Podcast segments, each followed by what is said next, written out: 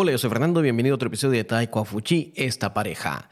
El día de hoy tenemos la última parte de la entrevista con mi madre. Estará contestando preguntas como cuáles fueron las travesuras que yo hice, por qué los hombres hacen o no hacen tareas de casa y algunas otras cositas más. Los dejamos con esta última parte de la entrevista. Y señora, tengo una curiosidad. ¿Cómo cada familia tiene uno de los padres en casa? En las tardes para dar de comer a los niños, cuidar, cuidarlos o, ayudarles con las tareas. Te, pregunta eso porque aquí en Taiwán la mayoría de los padres trabajan los dos. Pues aquí normalmente la cultura, aunque ya se está perdiendo, ¿va? pero la cultura ha sido de que el padre es que sale a trabajar y la madre es la que cuida a los hijos. Ella hace los quehaceres de la casa, cuida a los hijos, el padre es el que sale a trabajar, entonces las madres son las que tienen que encargarse de los hijos. ¿verdad? Eso sí, también el padre cuando llega, pues también tiene que preguntarle al niño a qué, qué pasó, qué hizo, también hay que el padre tiene que conversar con el niño. Es muy poco, en cambio la madre es la que más se esmera en los hijos. Ahora cuando hay necesidad de trabajar, como a mí me tocó, cuesta ya cuesta, pero hace uno lo posible en la noche y que llega uno de trabajar, los,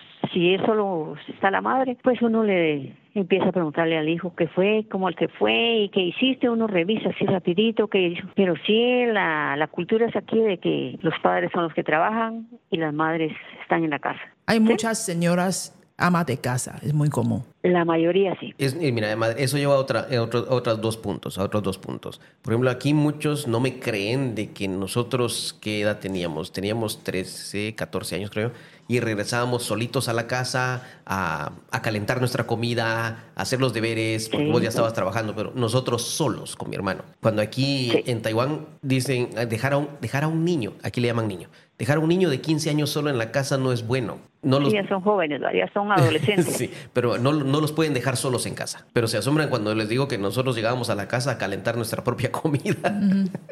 Sí, es que cuando hay necesidades de dejar uno a los hijos, pero como uno los ha estado desde pequeñitos los aconsejando, diciendo, al menos los míos, ¿verdad? al menos Ángel y Fernando, gracias a Dios fueron unos buenos jóvenes, que yo les dejaba el almuerzo ya hecho, porque yo me iba a trabajar todo el día. Ellos llegaban, calentaban su comida, ellos almorzaban solitos, y ellos hacían sus deberes. Eran muy responsables. Es que hay niños y jóvenes aquí en Guatemala muy responsables. Si uno es responsable, los niños también son responsables de hacer sus tareas. Mira, eso también me lleva a otra pregunta, madre. Has dicho que los padres normalmente trabajan y las madres son las que se quedan en casa, ¿verdad? Te cuento cómo está la situación aquí en Taiwán. La mayoría tradicionales, familias tradicionales, el padre no hace nada en casa. No mueve ni un dedo, no mueve ni un plato, no mueve nada. Porque él trabaja para proveer el dinero para la casa. En la casa él ya no hace nada, no mueve nada, porque él trabaja.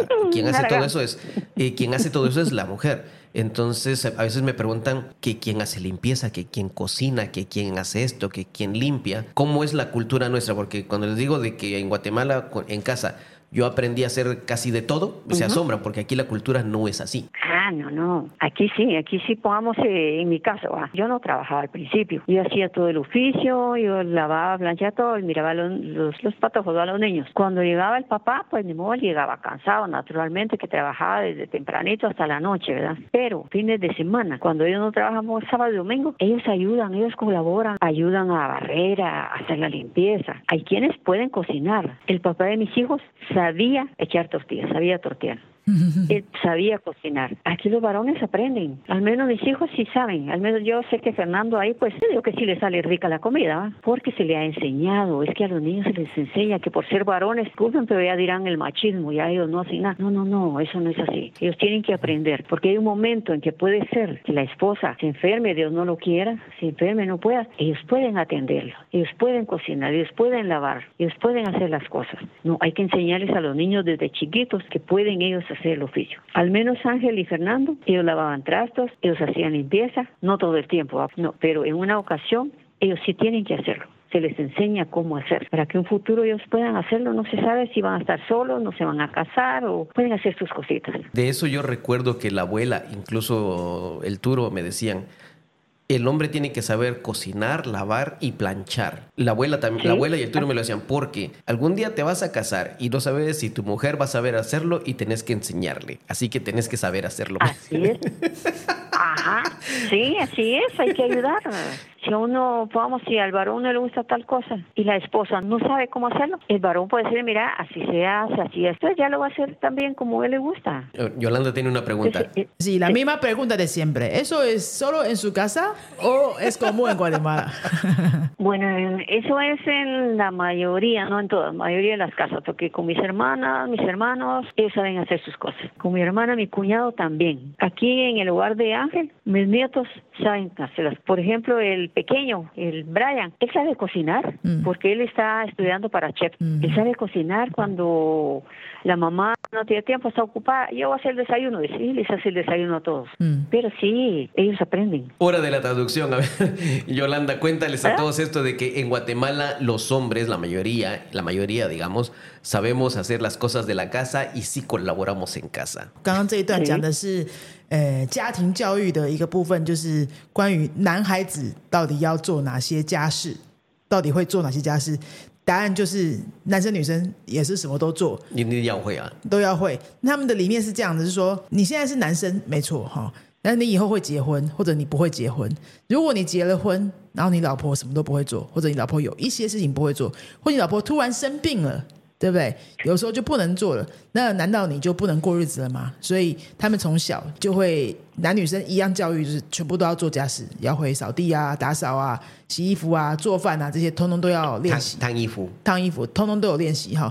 那的确，Fernando 是完全可以在厨房里面一个人过得好好的，反而是我，我是比较不会的那一个，因为他就他真的就很还蛮享受那个把菜都切的很漂亮啊，摆一整个盘子摆的很漂亮，那个摆盘的过程啊，比我还像家庭主妇哦。就 这真的是妈妈教的很好，这样都是这样，给能结婚可是不要结婚，我们可以都都都要会做的。对，不管有没有这样子的话，不管有没有结婚啊，或者是诶，不管另一半是什么状况啊，他们也都可以 cover 过来这样然后我又我又再次问了一次，这个是只有他们家呢，还是大部分的瓜地马拉的家庭是这样？他说是大部分大部分，大部大部分分真的是如此哈。所以是我觉得，对啊，如果讲聊到这里，聊到这里，感觉跟拉丁人结婚好像还不错哈。 ah, por supuesto. Y, y eso que mi mamá no te ha contado también, que yo podía arreglar los botones de mis camisas, yo puedo usar aguja y hilo. Ah, sí, sí, sí. Sí, De eso tú sabes mucho mejor que yo. Yo sí aprendí. En, Ah, bueno. en los colegios nos enseñaba en unas clases de, ¿cómo se dice? Costura. En Guatemala le llamamos educación para el hogar. Todos tomábamos esa clase, solo que no me interesa. Yo tengo mi caja de herramientas, madre, te cuento. Tengo dos cajas de herramientas de Sí. diferente tipo. ¿Y tu costurero, no? También tengo costurero. Tengo, tengo ocho diferentes tipos de agujas, diferente tipo de hilo, Ocho. botones. Ah, ajá. Si aguja grande, delgada, gruesa, curva, no tan curva. Para diferente tipo. Sea, y Yolanda me mira que a veces yo agarro la herramienta de lo que tenga que hacer para, para ropa, para electricidad, para madera, lo que sea, y me pongo a hacer algo. Sí. Porque lo aprendí en casa. Yo aprendí en la casa que yo mismo cambiaba la, arreglaba mis camisas, los botones. Pero lo, apre- Sí. pero lo aprendí de vos. Las madres son como unas maestras del hogar para los hijos, no solo para las niñas, sino que para el varón también. Bueno, cambiando de tema, madre, cambiando de tema. No sé si Yolanda Dale, te- tiene ella alguna pregunta que haya visto o hago yo la pregunta. Sí, vamos a, vamos a tiempo más recién. Cuando Fernando decidió venir a Taiwán a estudiar, ¿qué opinó usted? Un país tan lejos que no se conocía mucho allá y no se sabe si regresaba o cuándo regresaba. Yo creo que más que la opinión quieren saber qué sentiste, qué pensaste. ¿Qué reacción tuve? Eso es una pregunta de, de nuestro estudiante. Se- pues eh, No vayas a llorar. en eso se- sí. Fernando se preparaba en, en el idioma de mandarín, se preparó, yo no sabía, no sabíamos si se iba a ir en inglés y todo muy bien, él muy esforzado para estudiar. Y cuando me dijo que había obtenido una, una beca para estudiar, eh, sí, sí me sentí bastante desanimada, pero no se lo demostré. Mm, No le demos. Yo le di ánimo. No, hijo, si te vas a superar, anda, anda, anda. Y empezamos a dar vueltas y todo, pero en mi corazón estaba, mi corazón estaba sentido, ¿va? porque claro. era con, con el, con Fernando con quien yo viví más tiempo que el otro hermano. Mm, Entonces es- teníamos una comunicación muy especial con, con, con Fernando. Era una confianza total de comunicarnos de cualquier tema. Entonces eh, sí me sentí muy muy desconcertada, pero dije, no, dije, no tengo que demostrarle porque si él es su futuro, para él es un bien y que Dios se lo está permitiendo, adelante, sigamos adelante, sigamos adelante. Aunque me partiera el corazón, pero no. Acordémonos que los jóvenes van para arriba y nosotros, al menos yo, ya, ya voy saliendo de esta tierra. Entonces, no, ellos tienen que prepararse. Y bendito Dios, pues se fue. Cuando lo despedí en el avión, yo sentía que ya no podía, pero me hice la fuerte. Le dije para mi hijo, le dije que Dios te bendiga y lo despedimos. No sabía uno si volvía o no volvía o si yo iba a estar siempre aquí. Me costó mucho, mm. porque yo miraba que habían personas que se despiden de sus hijos de una u otra forma y se enferman. Les da depresión, eh, les da de toda clase de enfermedad por la falta de, un hijo. Porque un hijo es muy especial. El hijo es algo único que nunca deja de ser. Entonces cuando él se fue, lo despedí todo. Eso sí fue yéndose. Me quedé yo que ya no aguantaba, pero dije, Señor, dije, no quiero estar enferma, que me depresión, no, yo quiero seguir adelante, sabiendo uno, estando uno seguro, decía yo, de que Dios me lo iba a cuidar, me lo iba a guardar, que él iba a estar bien. Porque si un hijo está bien, por muy lejos que esté, pero si está bien, uno está bien. Si él es feliz, uno es feliz, porque no le va a truncar uno la felicidad a los hijos. Si ellos son felices, uno tiene que ser feliz también. Los tiempos han sido que uno va, otro viene, pero Dios tiene el control y gracias a Dios no me enfermé. Mm. No, no me dio depresión, no me decaí. No, no, no, yo siempre decía, no, él está bien. Dios lo está cuidando, yo no puedo estar a su lado, pero Dios es el que lo tiene en sus manos. Él lo está cuidando.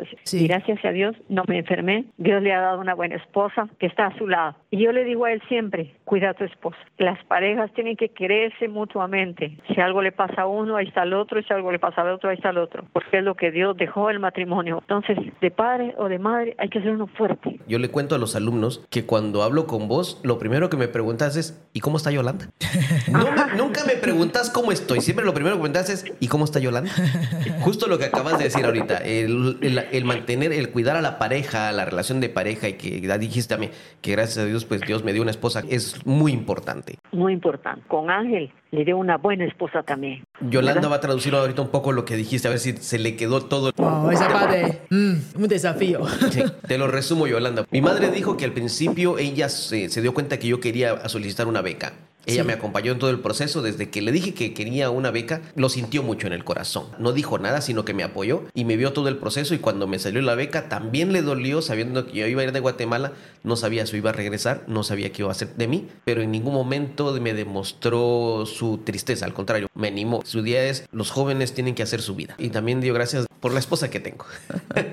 a ver si quieres traducir eso. Palabras más, palabras menos. 我们刚刚问了粉 o 妈妈，就是粉 o 他要来台湾的时候啊，他妈妈知道的时候，就是是什么样的反应哦？知道儿子要去一个这么远的国家，那我相信妈妈应该也是不认识台湾啦，也不太知道台湾在哪里、什么地方，对不对？只知道就是一个很远的国家要讲中文的这样，当然是心里会很很舍不得，也大概也知道说去了之后不知道什么时候才会回来，或是多久之后才会见面，这样心里非常舍不得。但是我觉得很厉害。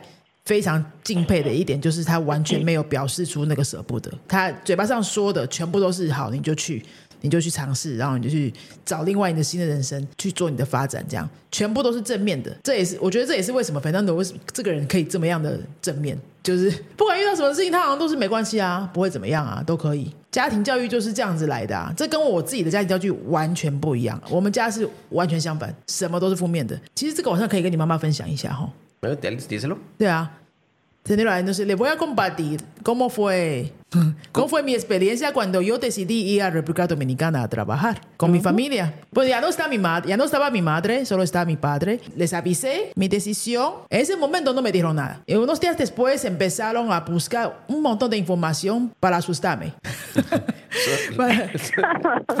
que en Colombia pasó algo, una hija de un vecino fue a Cuba y nunca regresó, desaparecida. Un montón de noticias de este tipo. Dije, me han dicho todos esos países pero yo, yo no voy a ningún país de estos. yo voy a República Dominicana.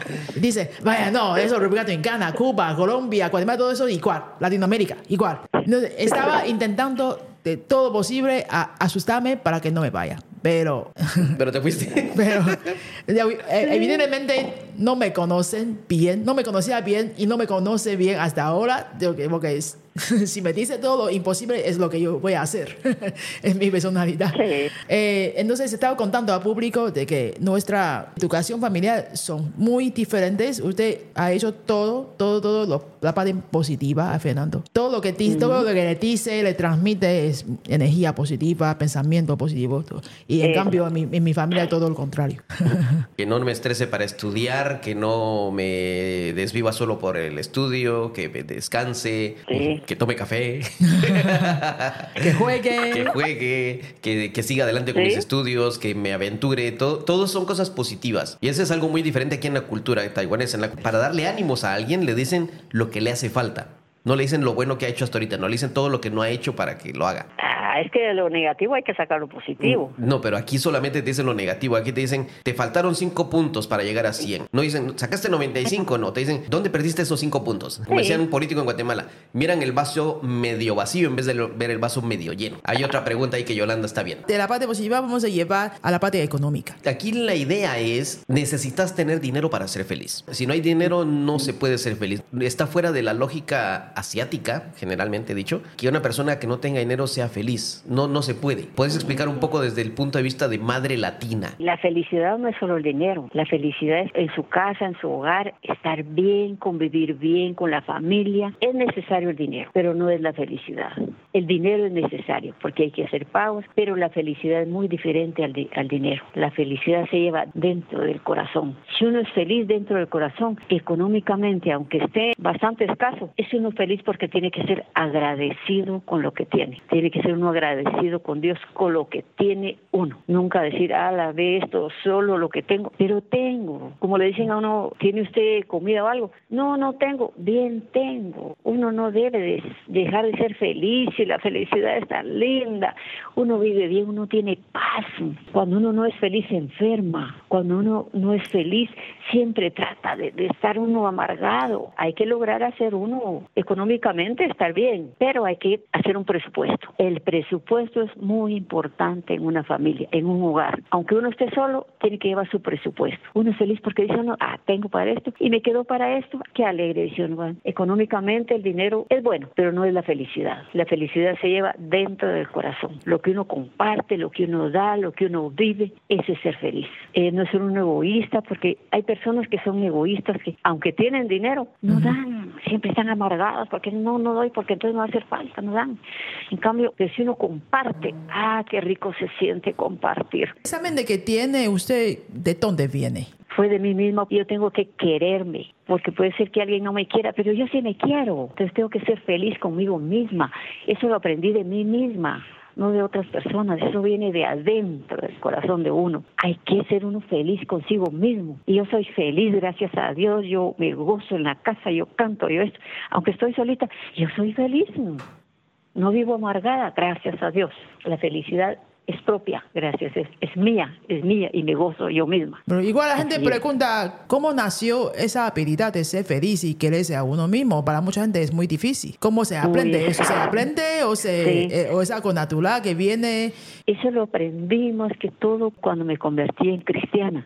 Ah. Al leer la Biblia yo entendí que es ser uno feliz. Yo tengo que amarme, que ser feliz, no amargada. Eso me pasó hace 43 años más o menos. He tratado de prosperar, pero no es algo que, que diga, no, es que tengo que tener. He tratado de superarme. Si es de estudio donde yo trabajé, estudié varios cursos y me gradué de una carrera de donde yo trabajaba, fui avanzando, no me quedé estancada en él cuando llegué a trabajar. Y últimamente pues eh, me daban una beca para estudiar una licenciatura porque me gustaba estudiar, me gustaba leer pero ya no pude ir a la licenciatura porque primero que ya estaba muy cansada. Entraba a las 7 de la mañana y a veces salía a las 10 de la noche cuando ya no estaba él. O aún estando en eso, Fernando también. Traté de superarme y ganar más. Porque yo venía a la casa de trabajar cansada, agotada, pero llegaba yo a mi casa de ver a Fernando, de ver a mi esposo, ay, digo, qué agradable, qué alegría estar aquí otra vez en la casa. Esa es la felicidad de uno. Prosperar sí, pero también uno tiene que ser feliz. Y gracias a Dios, yo les conté a ustedes que sean felices, por mucho o por poco que tengan, sean felices y sean agradecidos. Yolanda va a tener que traducir todo esto. Mi mamá dice que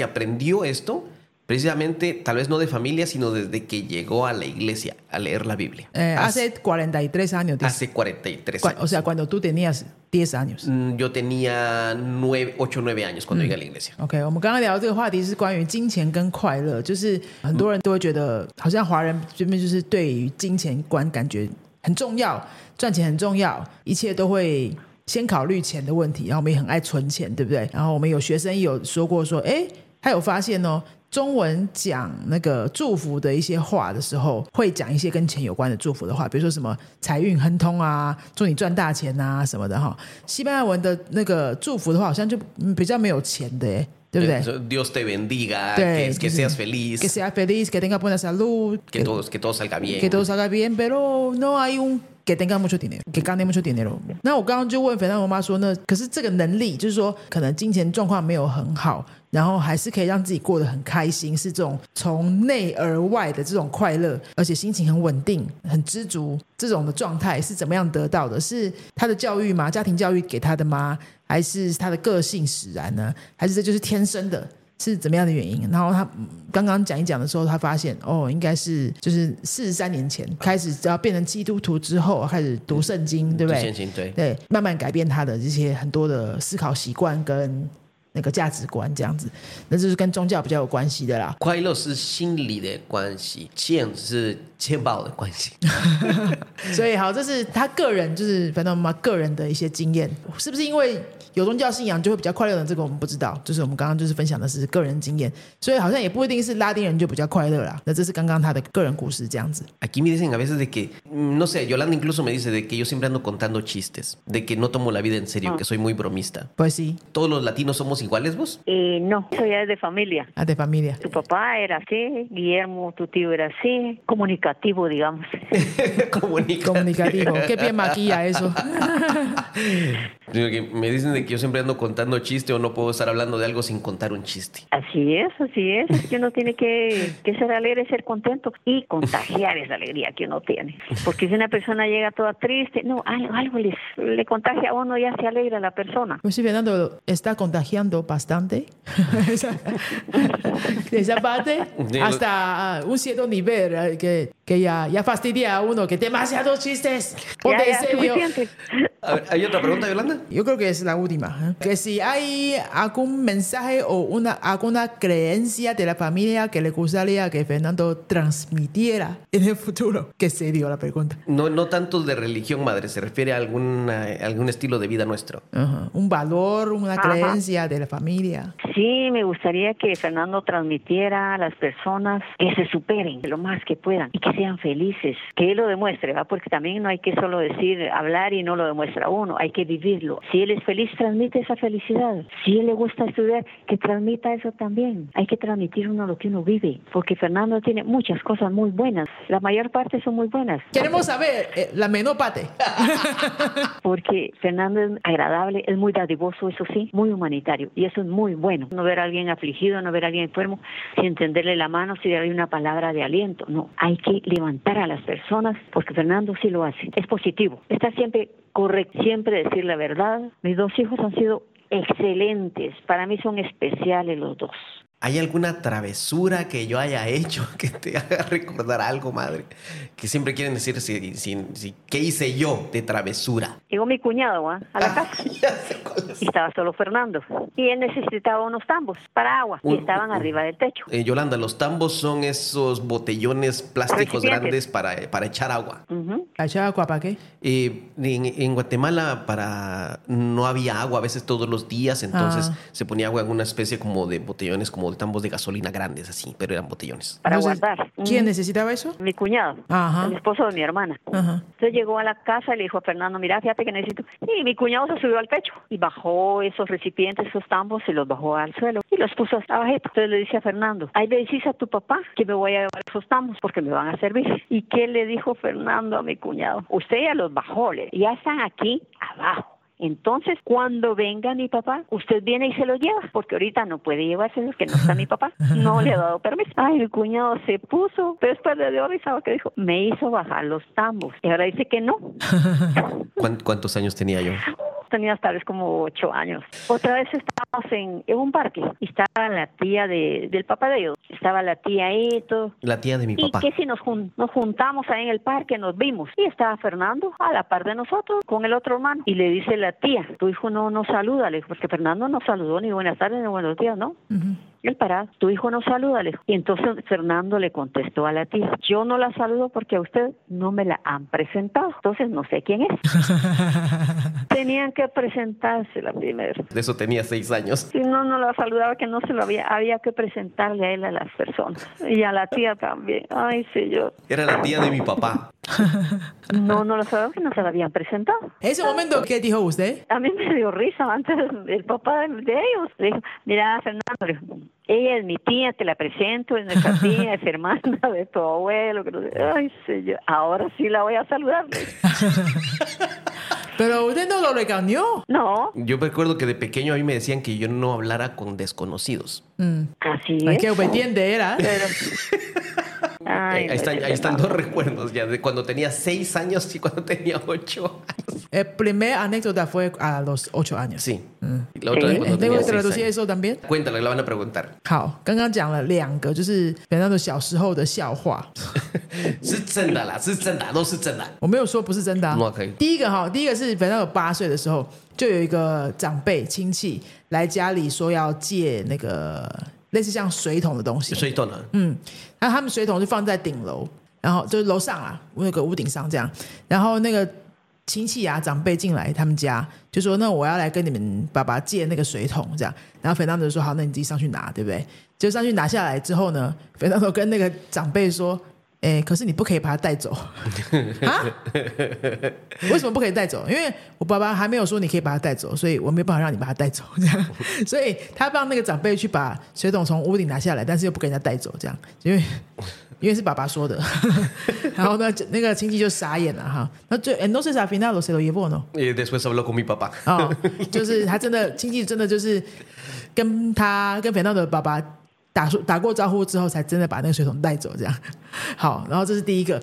那第二个笑话是说，好像是去公园，对不对？在公园的时候，跟在公园说遇到也是遇到长辈，遇到 Fernando 的爸爸的姑姑，generación de tu abuelo。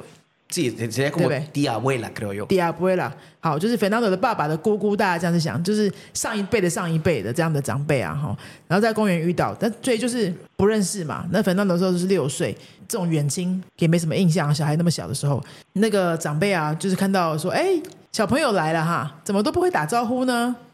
就跟他妈妈讲说，怎么都不会打招呼呢？Fernando 回答就是说。啊，因为你也没有自我介绍啊，我不知道你是谁，我为什么要跟你打招呼？我爸爸妈妈说我跟不认识的人没没办法交。对对对，因为爸爸妈妈有教过我说，不可以跟不认识的人讲话，所以那你你要自我介绍，我再跟你打招呼啊，这样子跟一个爷爷辈的长辈这样讲话，非常的赶哈。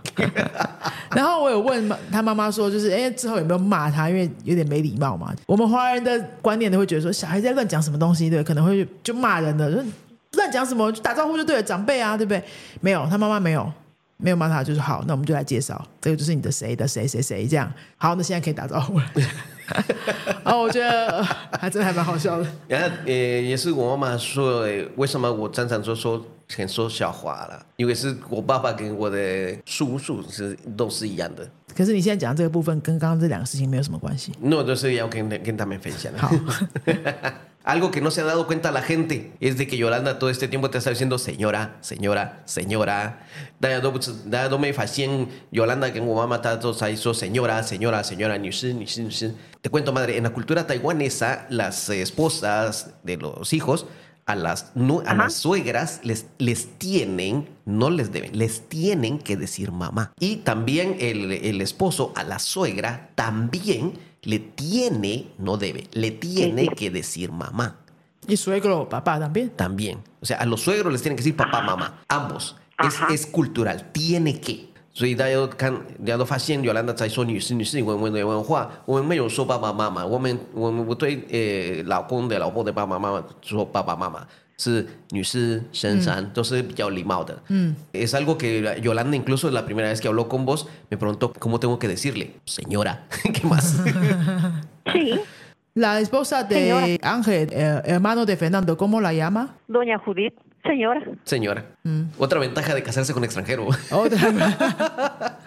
sí, realmente no mucha gente eh, se siente agradable llamando a los suegros padres. No. Aquí, Ajá. no, realmente no. Y hoy en día los jóvenes menos, mucho menos.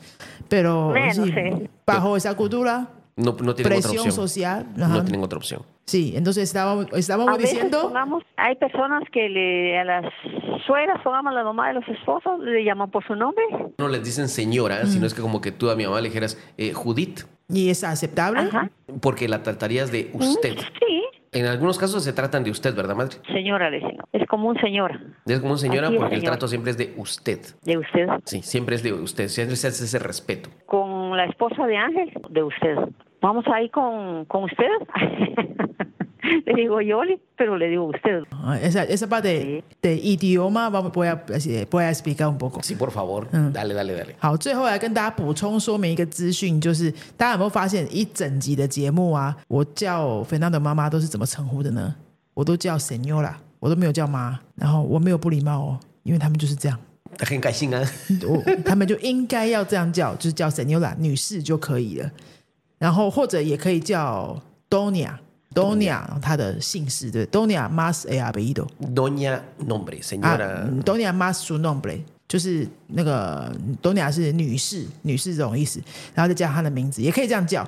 那我们简单一点就是叫 Senora 这样子。然后我们刚刚那个肥皂妈妈又补充到说，其实婆婆叫媳妇在对话的时候都是用 usted。动词变化都要用 “stay” 哦、来对话，所以我们刚刚整个过程也都是用 “stay”。我对他妈妈用 stay，他妈妈对我也是用 “stay” 这样子，这个是比较比较礼貌啊。比较礼貌，也是很正常的社交方式啦。嗯哼，哦，所以，哎，这样子听下来，有没有觉得跟拉丁人结婚真的还蛮好的？就是男人也有在做饭，也会做家事啊，嗯，然后又很爱讲笑话啊，很正面啊，又不太需要有那个婆媳的压力会少很多，又不需要叫婆婆妈妈。唯一大家会扛胜的可能就是钱，就是拉丁人比较不存钱，很多优点，一个小缺点啊，好像也很不错，对不对？